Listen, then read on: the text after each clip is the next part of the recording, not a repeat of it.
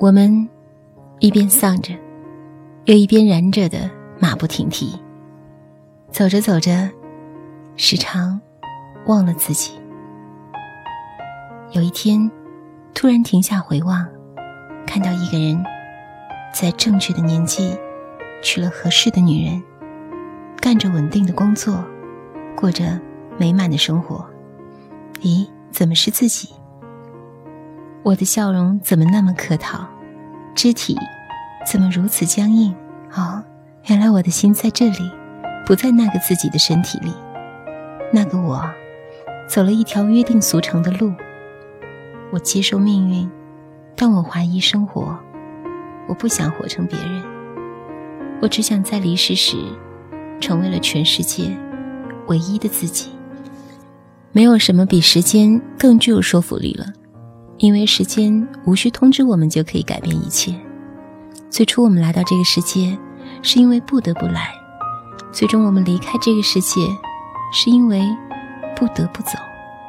以笑的方式哭，在死亡的伴随下活着。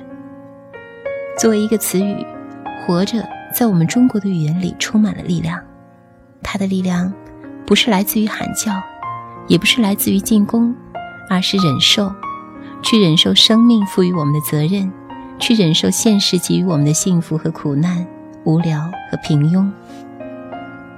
人是为活着本身而活着，而不是为了活着之外的任何事物所活着。人类无法忍受太多的真实，生的终止不过一场死亡，死的意义不过在于重生或永眠。死亡不是失去生命，而是。走出时间。作家的使命不是发泄，不是控诉或者揭露，他应该向人们展示高尚。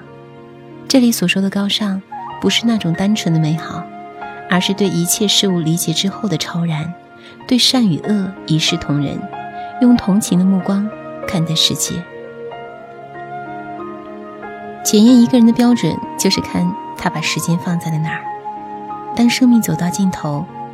只有时间不会撒谎。人死像熟透的梨，梨树而落，梨者，梨也。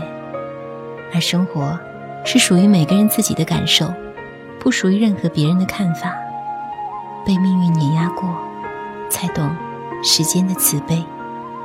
在中国人所说的盖棺定论之前，在古罗马人所说的出生之前和死去之前。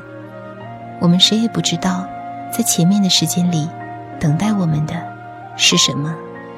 只要人活得高兴，就不怕穷。